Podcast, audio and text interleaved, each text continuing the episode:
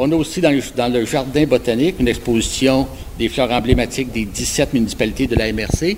Et notre jardin botanique est de plus en plus le gîte du papillon monarque. Parce que vous savez, la municipalité de Saint-Élie de Caxton, comme quelques autres municipalités au Québec, fait partie des municipalités qu'on appelle municipalités amies des monarques, sous l'égide de la Fondation David Suzuki pour la préservation de ce papillon euh, dont la vie est menacée en Amérique du Nord.